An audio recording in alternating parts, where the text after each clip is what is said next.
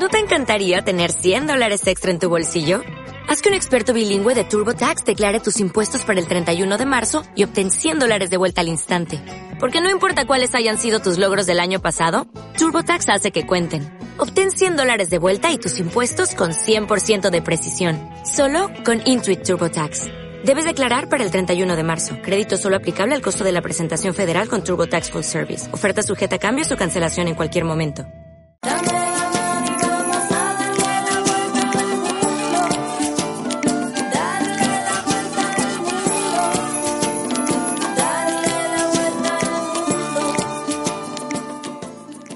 Pasaporte al Mundo, un programa de viajes presentado por Bere Bonet y Alicia Bea.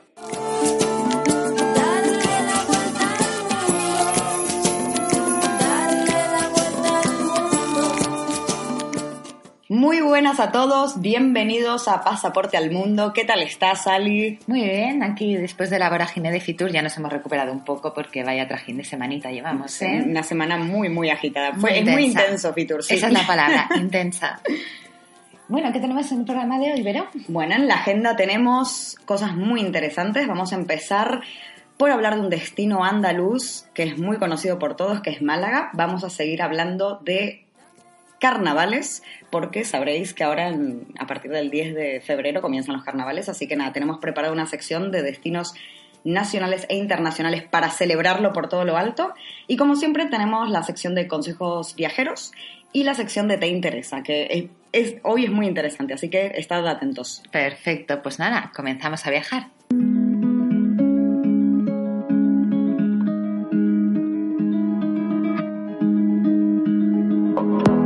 There's a place I go to when no one knows me. It's not lonely, it's a necessary thing. It's a place I made up. Found out what I made of. The nights I've stayed up, counting stars and fighting sleep. Let it wash over me. I'm ready to lose my feet. Take me off to the place where one reviews life's mystery. Steady on down the line lose every sense of time. Take it all in and wake up that small part of me. Day to day, I'm blind to see and find how far to go. Everybody got their reason, everybody got their way. We're just catching and releasing what builds up throughout the day. It gets into your body and it flows right through your blood. We can tell each other secrets and remember how to love. Da da dum da dum dum dum. Da dum dum dum. Da dum dum. Da da dum da dum dum dum. Da dum dum dum. Da dum dum.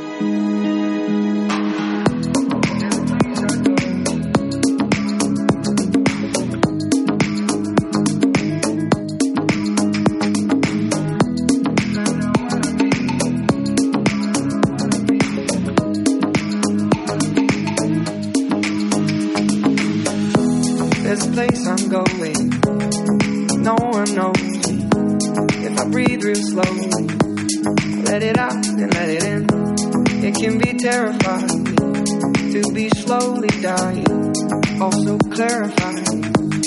We end where we begin. So let it wash over me. I'm ready to lose my feet. Take me off to the place where one reveals life's mystery. Steady on down the line, lose every sense of time. Take it all in wake up that small part of me. Day to day, I'm blind to see and find how far to go. Bueno, acabamos de escuchar Catch and Release de Matt Simon. Y con esto vamos a empezar esta nueva sección que se llama Escapada Nacional. Y para ello nos vamos hasta Andalucía para conocer la ciudad de Málaga, que es una de las joyas de la Costa del Sol que cada año recibe más de un millón de viajeros. Pero para descubrir todos estos secretos tenemos a un invitado muy especial, que es Fran Soler, un malagueño de pro, que además nos invita a viajar por el mundo desde su blog miguiadeviajes.com, mi escrito con Y, donde además tiene una sección dedicada a Málaga llamada Málaga Manía. Ali, mi arma, llama al chiquillo, llama. Venga, voy a llamarlo.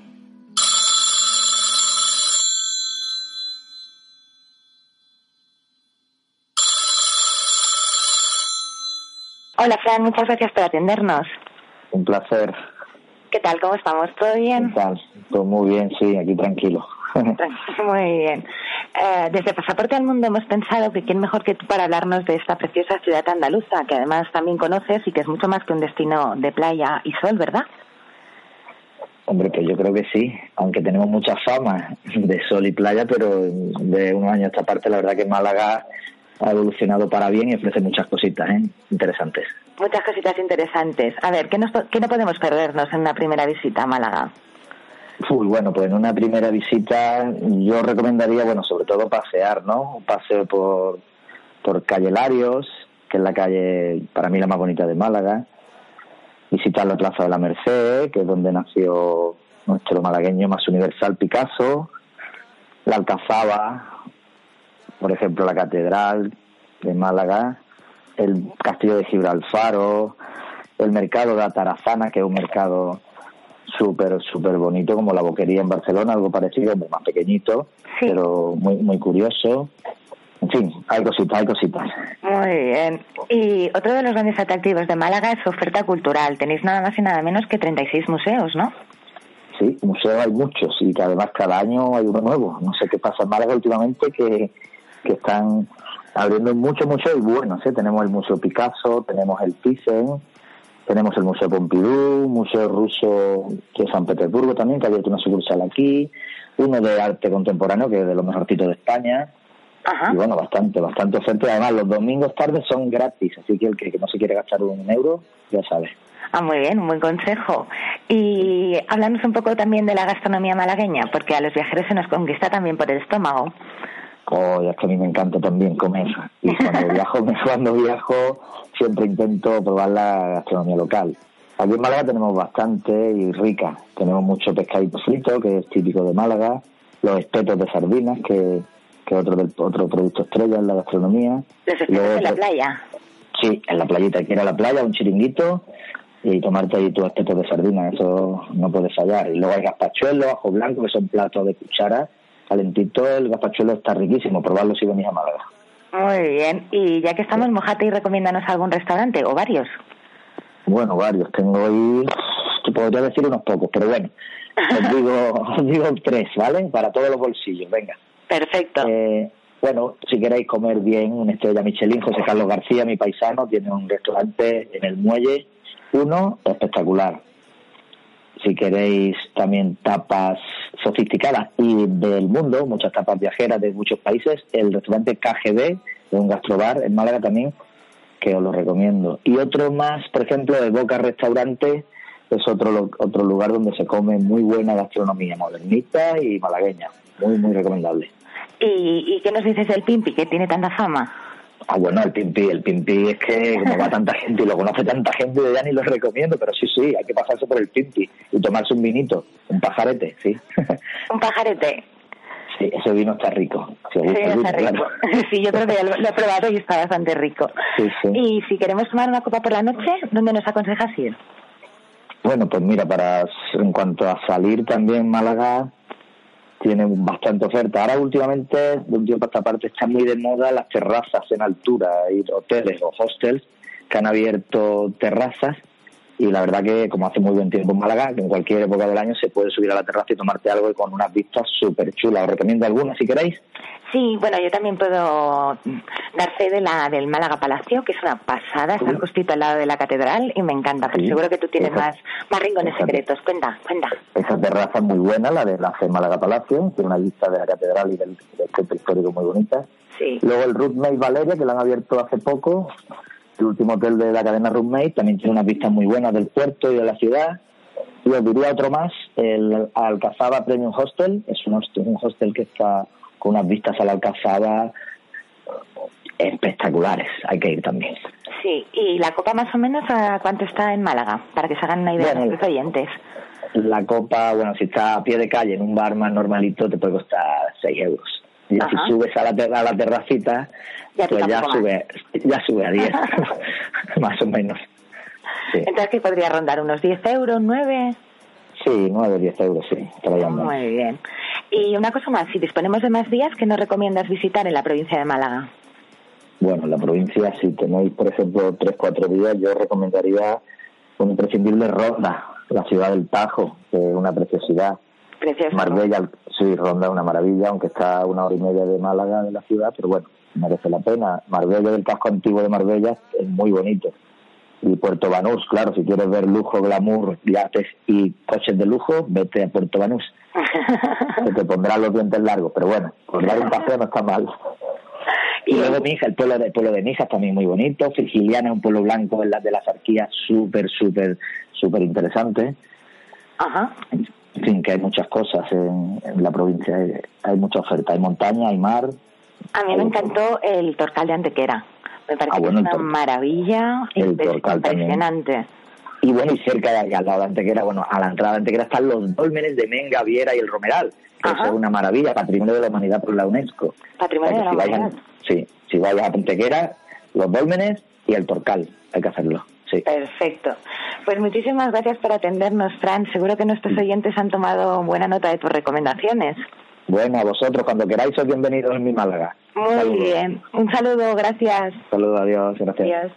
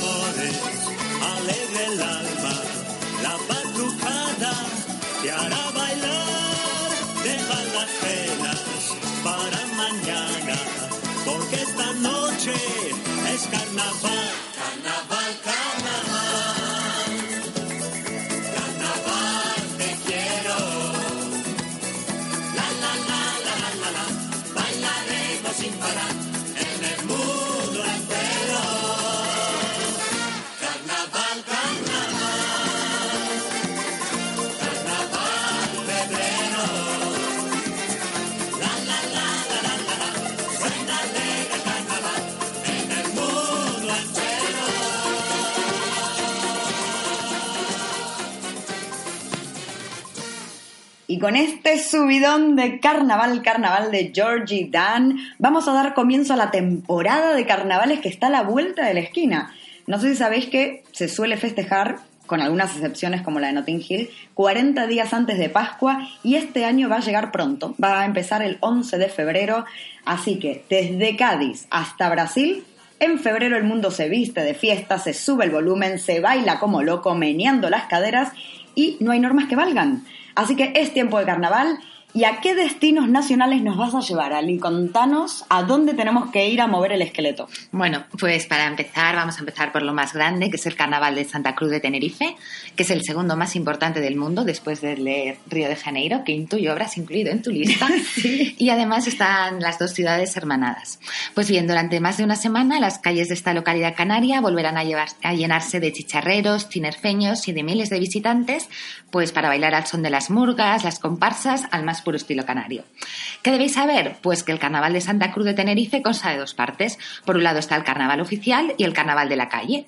Y que bueno, la guinda del pastel, el momento que todo el mundo espera, es el gran coso apoteosis, que es la gran cabalgata que cruza la ciudad y que clausura el Carnaval de manera oficial. Así que si os animáis a viajar a esta preciosa isla, tenéis toda la información en carnavaldetenerife.com. Sabed que os espera un universo de creatividad, de fantasía, ya que como os dije, es el segundo carnaval más importante del mundo. Uy, qué bien, me lo apunto para este año que nunca he estado, ¿eh? Suena bien, ¿verdad? Suena, suena genial. ¿Qué otro tenemos aquí en, en España? Bueno, pues uno de mis favoritos y una de mis ciudades favoritas, nos vamos en este caso a Cádiz, que además está declarado fiesta de interés turístico internacional y os puedo asegurar que no es para menos, porque pone manifiesto la gracia que tienen los gaditanos para, si es necesario, reírse de todo, algo que, que ya sabemos. Que no, que no dudamos, sí. No Sabemos dudamos. que si nos vamos para Cádiz lo vamos a pasar de 10. Al lío, sus dos platos fuertes son el concurso oficial de agrupaciones carnavalescas y los desfiles de las agrupaciones que ponen la banda sonora estos días en la ciudad. Por cierto, Vero, ¿sabes dónde nació el carnaval en Cádiz? Uy, la verdad que ni idea, ¿dónde? Pues surgió, como no podía ser de otra manera, en el barrio gaditano por excelencia, que es La Viña. Un barrio de profundo sabor marinero, donde ah, tienes que ir a tomar tapas en un buen rollo increíble. Y además allí se encuentra el gran, te- ay, perdón, el gran Teatro Falla, que convierte cada mes de febrero, pues se convierte en el coliseo de este carnaval. Bueno, suena, suena espectacular. O sea, no puedo esperar, no puedo esperar a que Mm. empiecen los carnavales para poder ir. Es que ahora ya me lo estás poniendo un poco difícil. Sí, además hay una frase que me encanta, que ya lo decía Antonio Burgos. La Habana es Cádiz con más negritos. Cádiz, La Habana con más salero. ¡Uy! Pero Ah, me encantó, me encantó. Me la voy a apuntar, me la tenés que pasar después, me encantó, me encantó. Bueno, y como tercera opción, pues nos vamos hasta Sitges, que está solo a 38 kilómetros de Barcelona y aquí también se celebra otro de los carnavales más conocidos de España. Y os aseguro que tampoco es para menos porque es uno de los eventos más transgresores del país y atrae cada año a cientos de miles de personas. ¿Para qué? Pues para disfrutar del... Spa... ¡Oh, madre mía! no pasa nada. Para disfrutar de qué, ¿qué vamos a disfrutar aquí del en espectáculo de música y color que se da lugar aquí, que es la meca de la comunidad gay. Mi momento favorito, pues mi momento favorito del carnaval de Sitges es el domingo de carnaval, que es cuando tiene lugar la Rúa de la Disbauxa, que es la, en castellano la, la Rúa de la Locura, que es un gran desfile que recorre todo el centro con multitud de carrozas. Es que con ese nombre, a ver, Es una eh, locura. estoy noches. esperando, sí, un zambódromo, pero en las calles de Eh, Sitges, sí. ¿no? Y aquí quiero meter una cuñita porque Sitges es, para mí es de lo más bonito de la, la costa que rodea Barcelona. Y es que si decidís viajar hasta aquí, aún en otro momento que no sea el carnaval, porque obvio en carnaval no podéis ir a Sitges con coche, pero si en cualquier otro momento queréis venir, si vais desde Barcelona tenéis que coger la C31. ¿Por qué? Porque es una carretera que bordea la costa y tiene un puñado de miradores preciosos. Así que no cometáis, por favor, el error de ir por la autopista de peaje, que es la Pau Casals, la C32.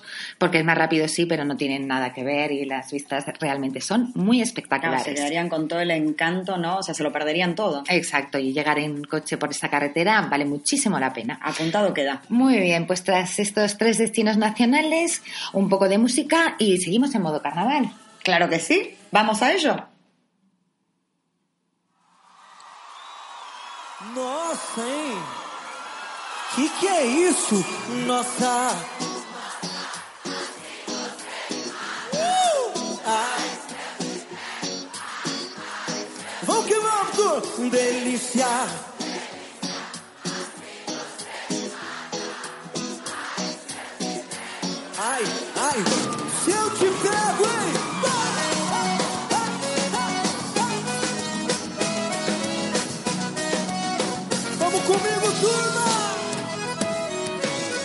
Na balada,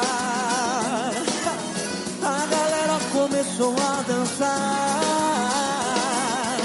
e passou a menina mais linda. Tomei coragem e comecei a falar. Como é que é, vem?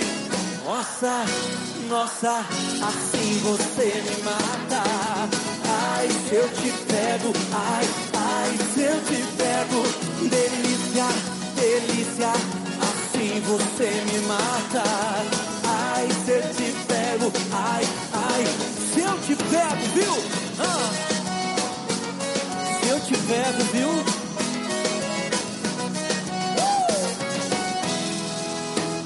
Quero vivar um sábado.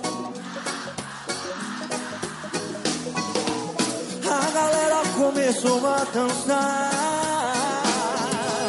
E passou a menina mais linda. Tomei coragem e comecei a falar. Lá pro, nossa, nossa Assim você me mata. Ai, se eu te pego Ai, ai, se eu te pego. Delícia, delícia Assim você me mata Ai, se eu te pego, ai, ai, se eu te pego, hein? Ah, uh!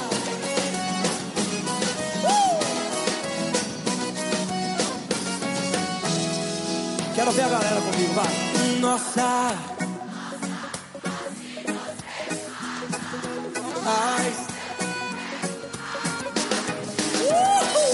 Delícia, delícia, assim você me mata. Ai, se eu te pego, ai, ai, se eu te pego, viu, delícia? Oh!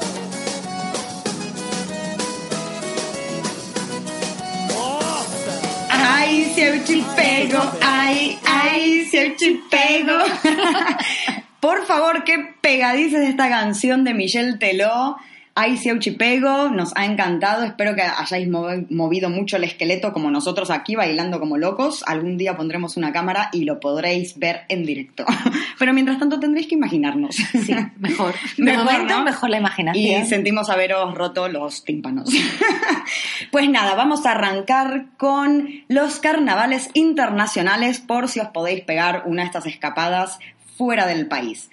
Al primer lugar a donde os voy a llevar claramente es a Río de Janeiro, porque del 9 al 13 de febrero casi un millón de turistas se van a unir a los cariocas para celebrar durante cinco largos y musicales días uno de los carnavales no solo más famosos del mundo, sino que está considerado como la madre de todos los carnavales y suele ser el primero que te viene a la mente cuando pensás en carnavales, ¿no? Obvio, Hay sí. las niñas y los, los muchachos ahí en cueros y las niñas en bikini, Esos tiqui, tipazos tiqui, tiqui. brasileros.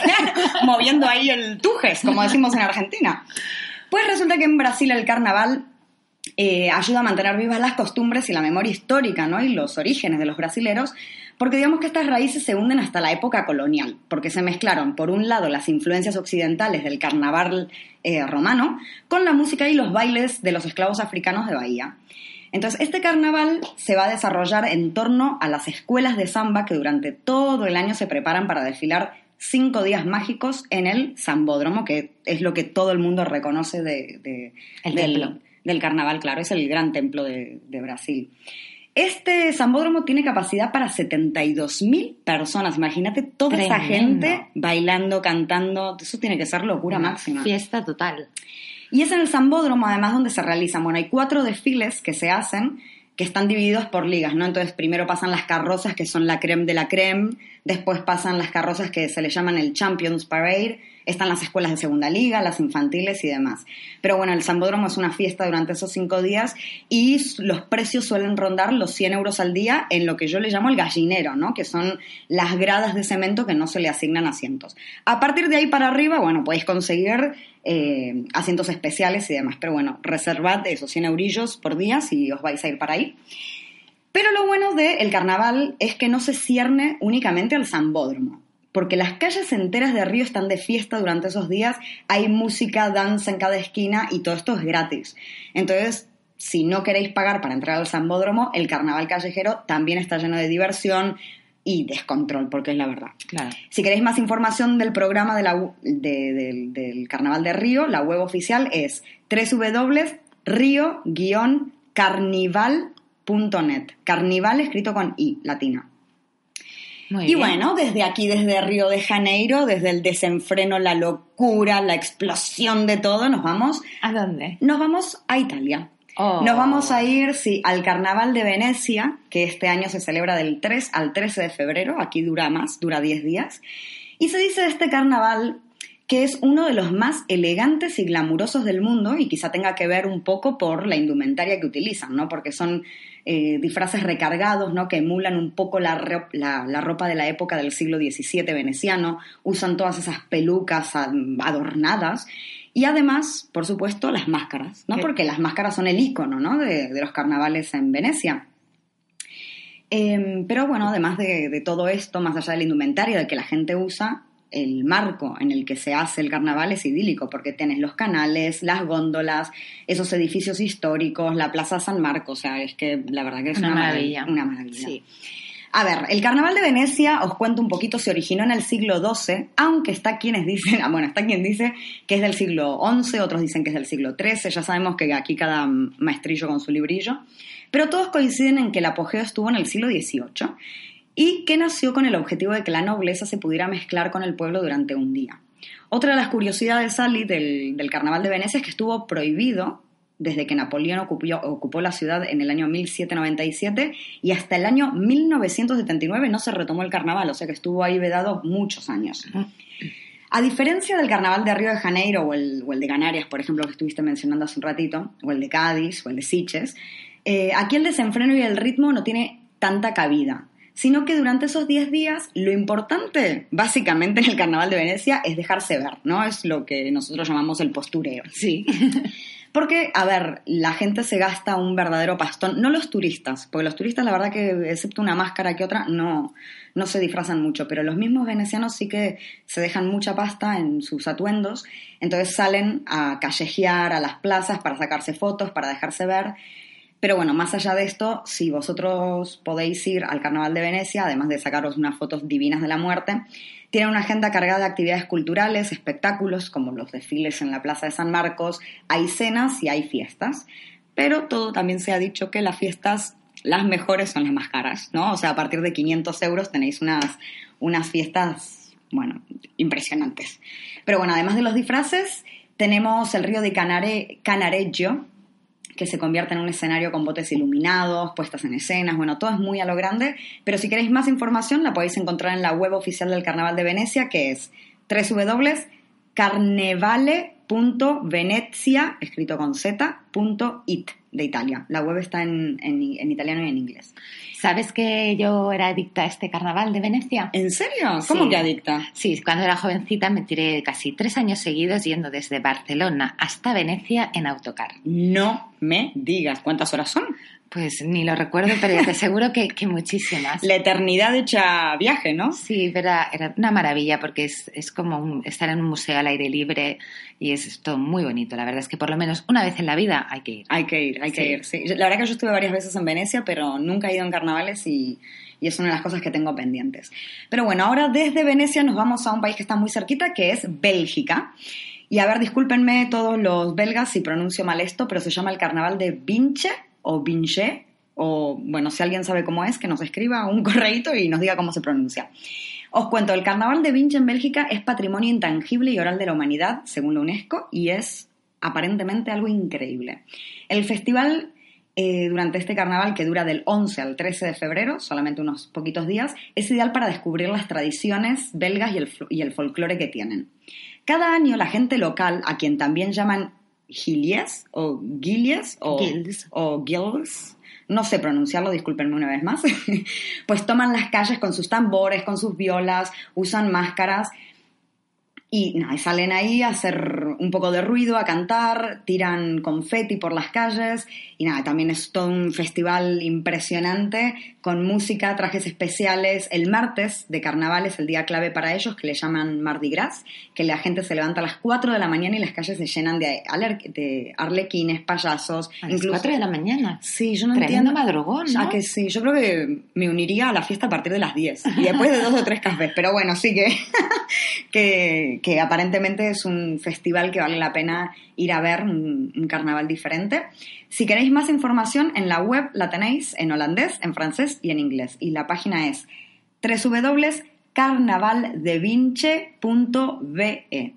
Y bueno, y con esto y un bizcocho, os dejamos con un poquito más de música y volvemos para la sección de consejos viajeros.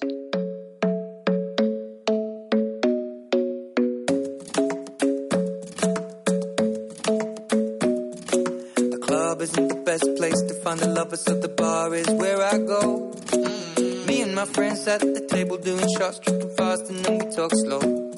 You come over and start up a conversation with just me, and trust me, I'll give it a chance. Now take my hand, stop it, and the man on the jukebox, and then we start to dance. And now I'm singing like, girl, you know I want your love. Your love was handmade for somebody like me.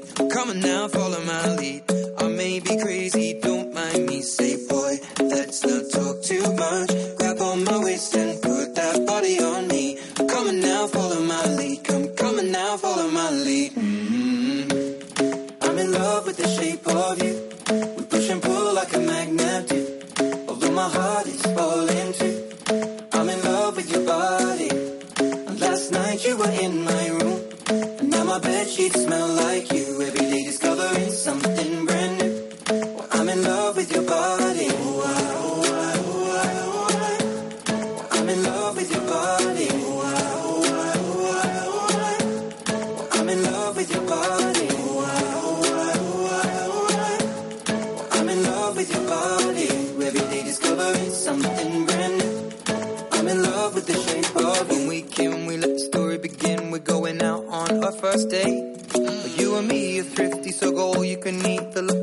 And I mm. fill up the plate.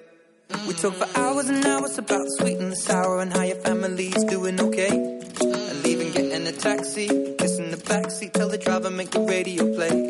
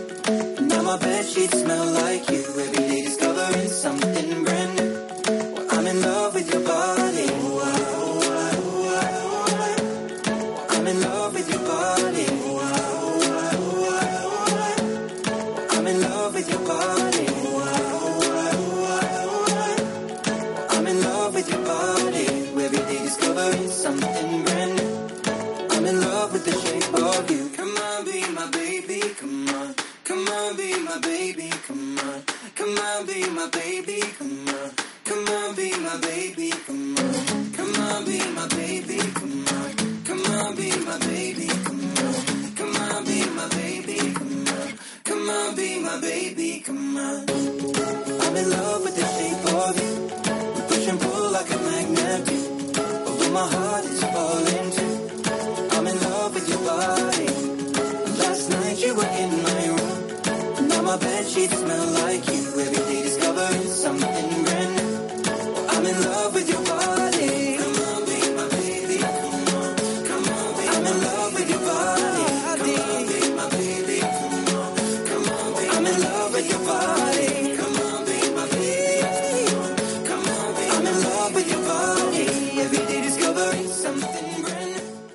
Acabamos de escuchar of You de Ed Sheeran.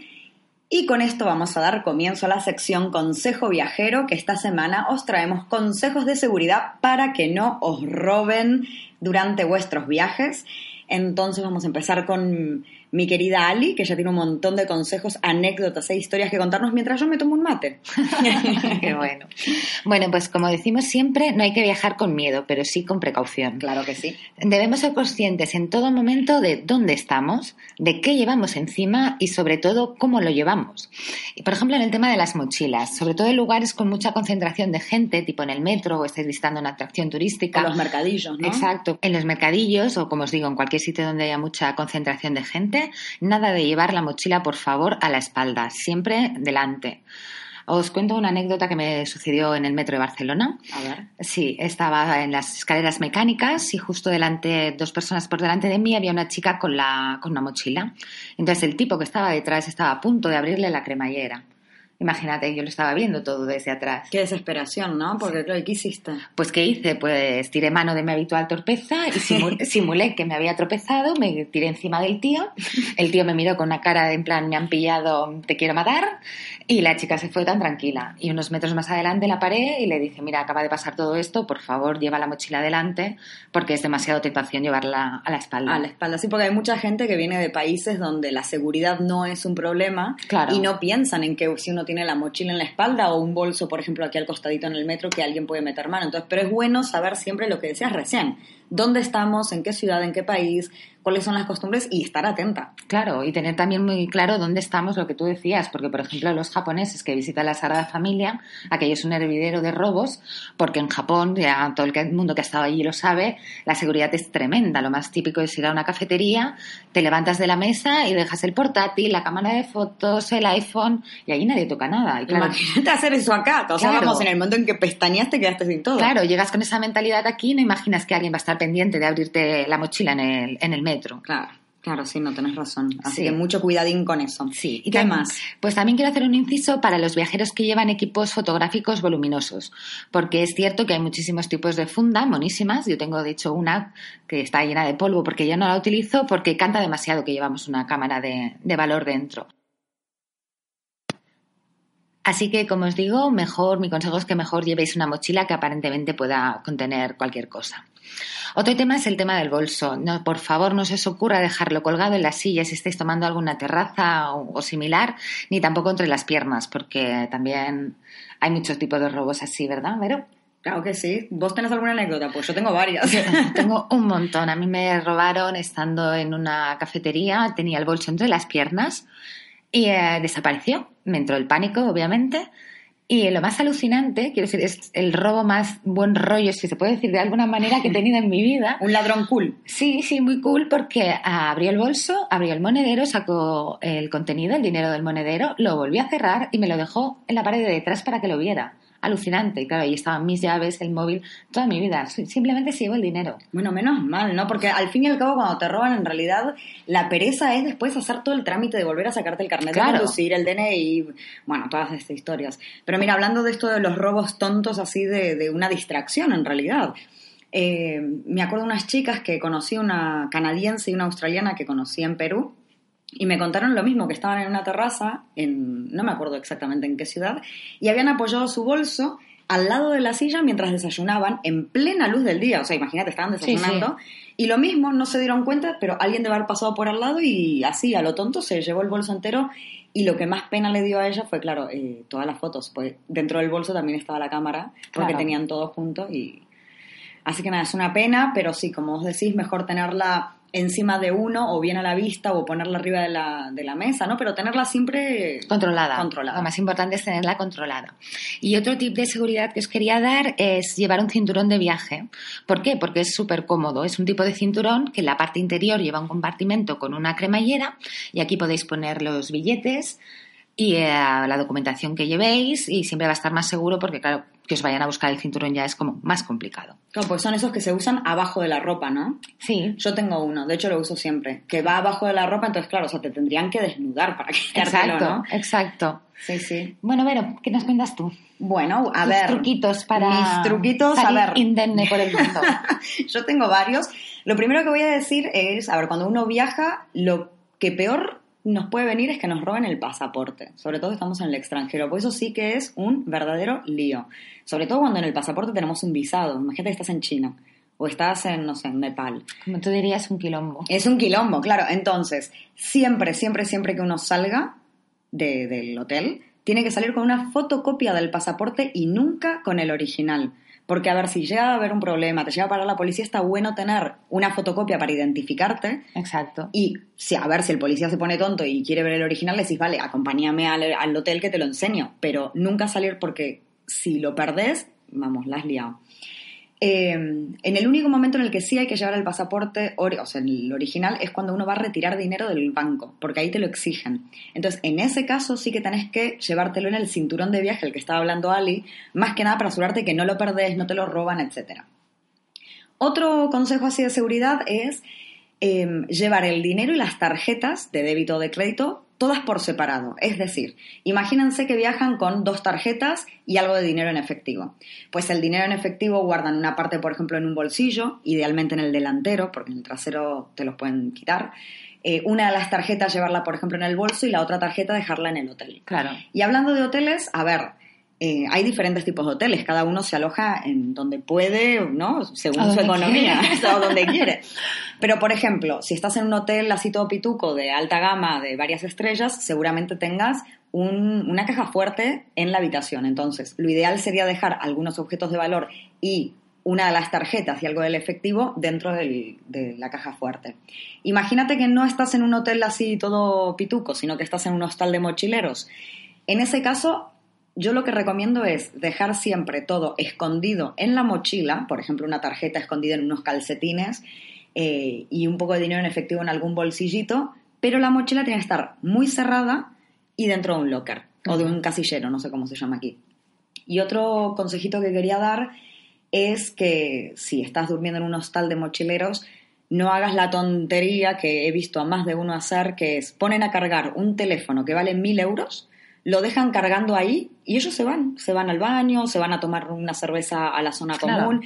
A ver, que es muy tentador eso. Entonces, si vas a cargar un teléfono, una cámara, un dron o si lo que sea que tengas, quédate al lado. Claro. Y si no, no lo cargues. O sea, es preferible que estés sin batería, que no pasa nada, no vas a morir si no tienes batería en el móvil durante unos días o unas horas. Pero eso me parece fundamental. Y me acabo de acordar de otro consejo antes de, de- de irnos al próximo bloque. Es que cuando estás en la calle y vas a retirar dinero de un cajero automático, hay que mirar muy bien y asegurarte que nadie te está controlando. Como decía Ali, tenés que tener en cuenta dónde estás. Quizá en Japón puedes sacar dinero en plena noche y nadie te va a robar, pero estás en otro país donde la seguridad quizá no es tan alta y, a ver, podés correr el riesgo de que alguien te esté vigilando y te, te- te saque Se el en dinero. un momento. Claro que sí. Así que nada, estos de, mom- de momento son los consejos que os queríamos dejar para evitar que os roben durante un viaje. Y nada, vamos a una pequeña cuña y volvemos con el último bloque del programa.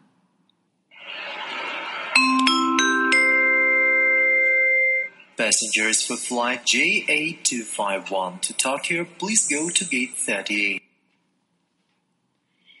Bueno, y ahora vamos a dar comienzo a la última sección de este programa, que se llama Sección Te Interesa, donde vamos a andar contando algunas cosas de la actualidad turística.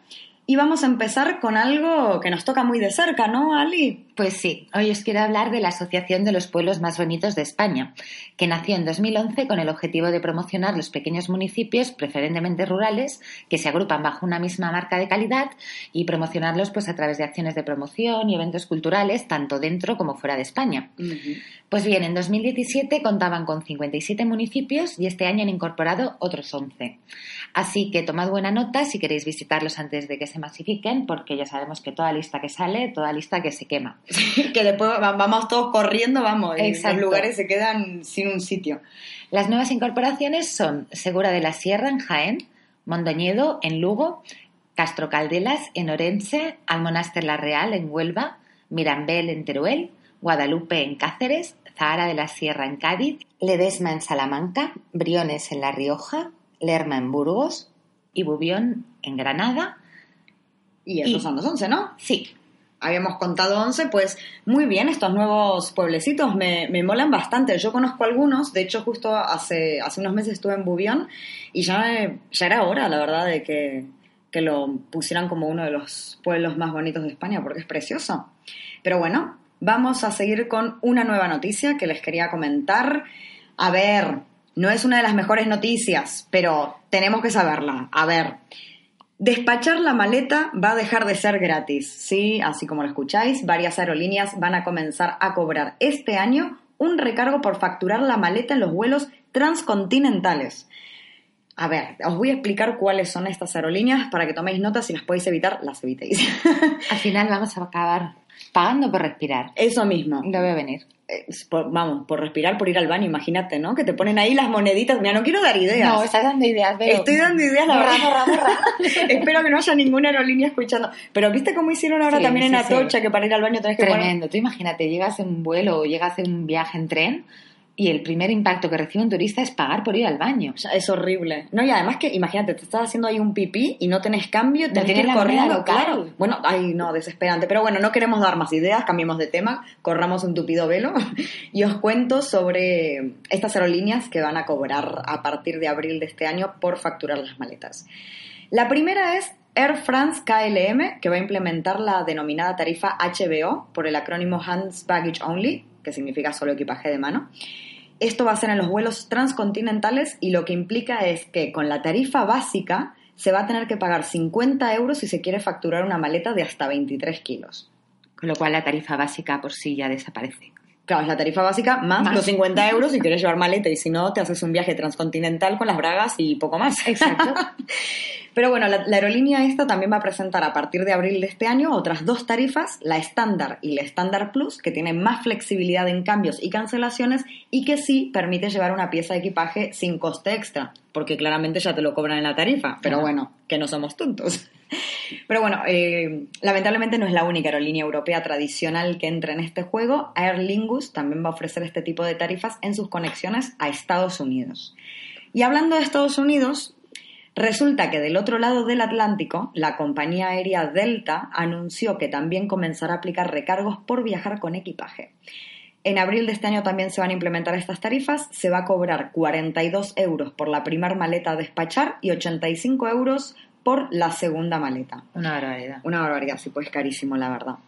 Y este incremento eh, alcanza a los pasajeros que viajen con la tarifa básica, mientras que los que compren el pasaje en las modalidades cabina principal o confort podrán facturarla sin costes extras. Así que nada, un poco una de cal y una de arena os hemos dado en este ¿Te interesa? Sí, como la vida misma. como la vida misma. Y nada, es- así es como vamos a dejar el programa de hoy. Vamos a cerrar con una canción que se llama Pumping Blood de No No No. Y nada, os esperamos a todos la semana que viene, ¿no, Ali? Sí, aquí estaremos con más consejos viajeros, más destinos y más ilusión por viajar. Claro que sí. Buena semana. Chao.